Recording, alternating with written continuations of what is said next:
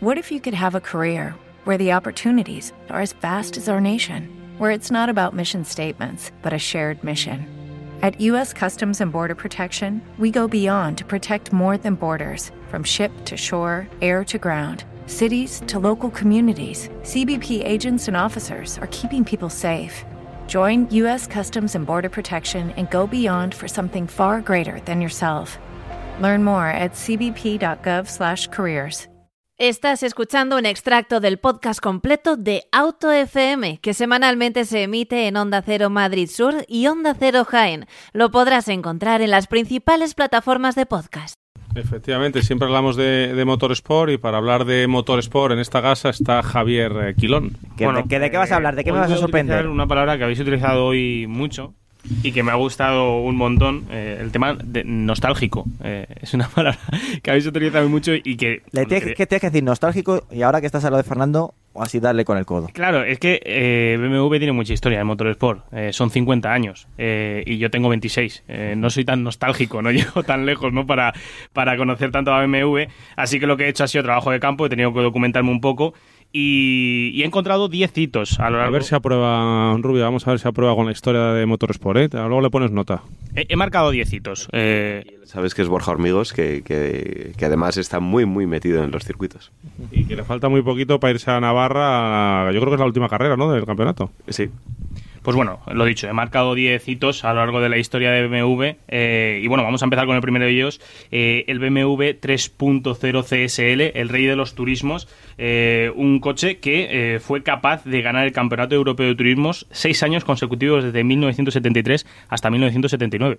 Y la verdad es que, mira, eh, hace poco en, la, en, las, en el concurso, en, el, en la presentación del BMW Serie 1 y Serie 2, eh, hablábamos mucho de, de- hacer un concurso fotográfico para, premiar a la gente que, estuviera posteando este tipo de pues eso, arte y tal, porque BMW y el arte también han estado muy vinculados, además al motorsport en concreto, y el 3.0 CSL eh, fue uno de los iconos y yo creo que cualquier amante de BMW eh, conoce, conoce, conoce este coche.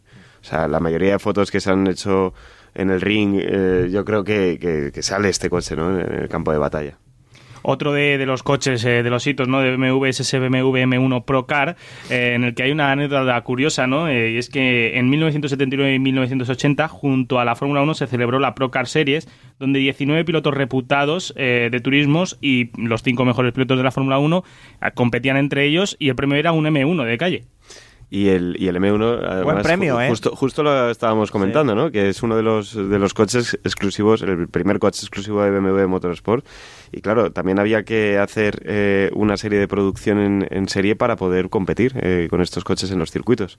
Que eso es una cosa que, que, claro, traía de cabeza eh, a las marcas porque tenían que lanzar unas series muy limitadas para poder eh, homologar estos coches eh, en, los circuitos. O sea que sí, es muy interesante esa época para el motorsport, eh, es muy muy interesante. Y una anécdota adicional al M1 es que Andy Warhol eh, pintó un BMW Art Car porque como os he dicho antes, BMW y el arte están muy de la mano y también con, con motorsport. Eh, un dato adicional es que BMW individual y BMW M muchas veces eh, los departamentos van muy muy de la mano. Pues el siguiente coche, el siguiente hito sería ese BMW M330, eh, que bueno, se puede considerar el turismo de grupo A más exitoso de todos los tiempos. En 1987 Roberto Rabaglia se hizo con el Campeonato de Turismos del Mundo eh, y además ese año también se hizo con, bueno, los dos primeros puestos eran de un M3 en el Campeonato Europeo. Eh, el DTM lo conquistó en el 87 y en el 89, pero el año clave fue el 88 cuando el E30 hizo primero y segundo las 24 horas de Nürburgring. Y en, y en España también, dejarme meter a mí la cuña de los rallies, campeones de, de España, Pep Basas, José Mari Ponce, también todos recordaréis los M3 en el CET, en el Campeonato Español de Circuitos, del equipo de Teo Martín, una institución ese coche. Y mm, Fernando, ¿tú sabes hacia qué, cómo se metía en la primera? Hacia atrás, con la atrás. caja de cambios G-Track. Eso es, eso era uno de los rasgos característicos de, de- de ese cochazo que a día de muchos nostálgicos pues to- todavía buscan esas versiones de calle, ¿no? Que existen y que, que, y que hay. Vamos a, por otro hito. Eh, este es el que más me gusta a mí y es eh, la eh, BMW en la Fórmula 1, ¿no?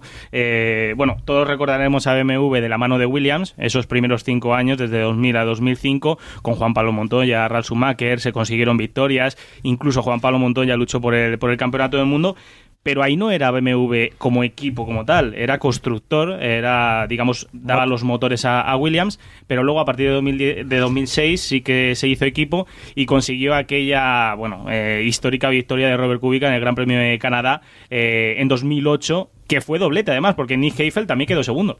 Es verdad, y, desde entonces además eh, se nos ha preguntado sobre la vuelta a, determinados circuitos.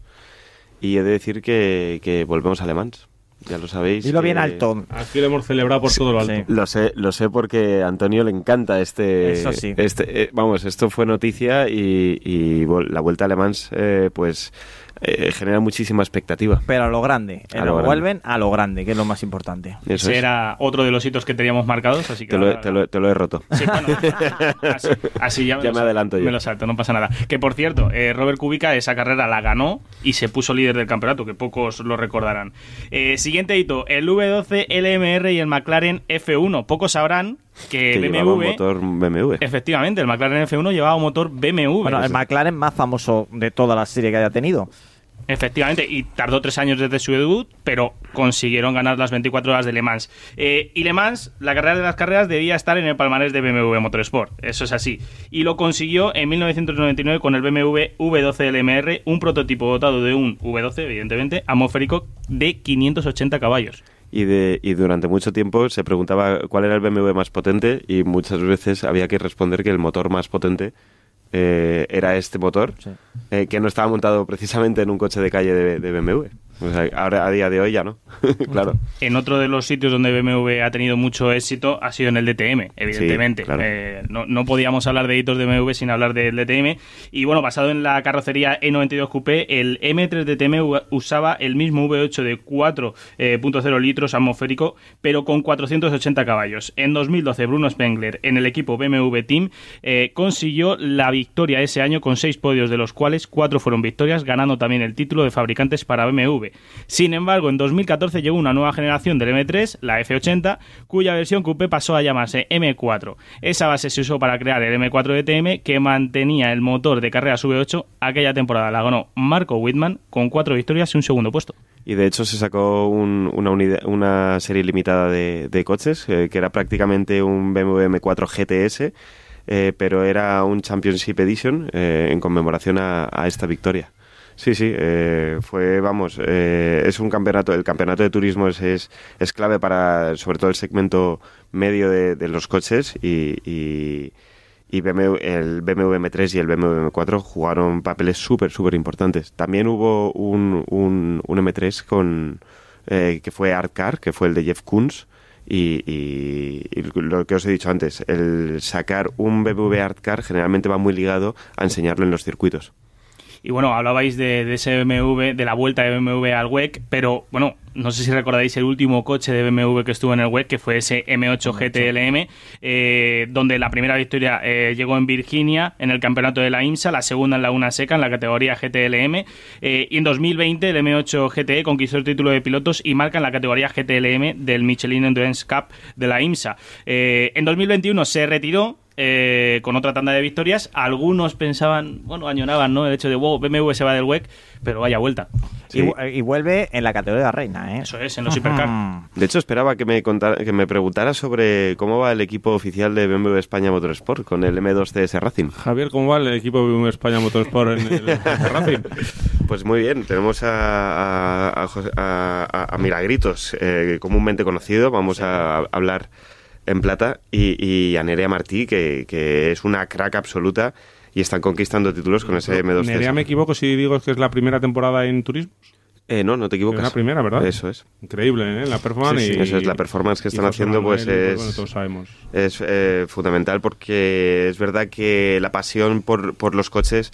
Eh, muchas veces nace en los circuitos, no hay que olvidar que los coches deportivos, su terreno natural en los circuitos y, y tener presencia con, con hasta cuatro coches de, de, BMW y teniendo el coche de, oficial, el BMW M2 CS Racing en los circuitos, para, para mí personalmente eh, me gusta muchísimo y, y creo que, que, vuelve a avivar un poco la llama eh, de, de, del motorsport, ¿no? de los BMW M y de todos los coches deportivos.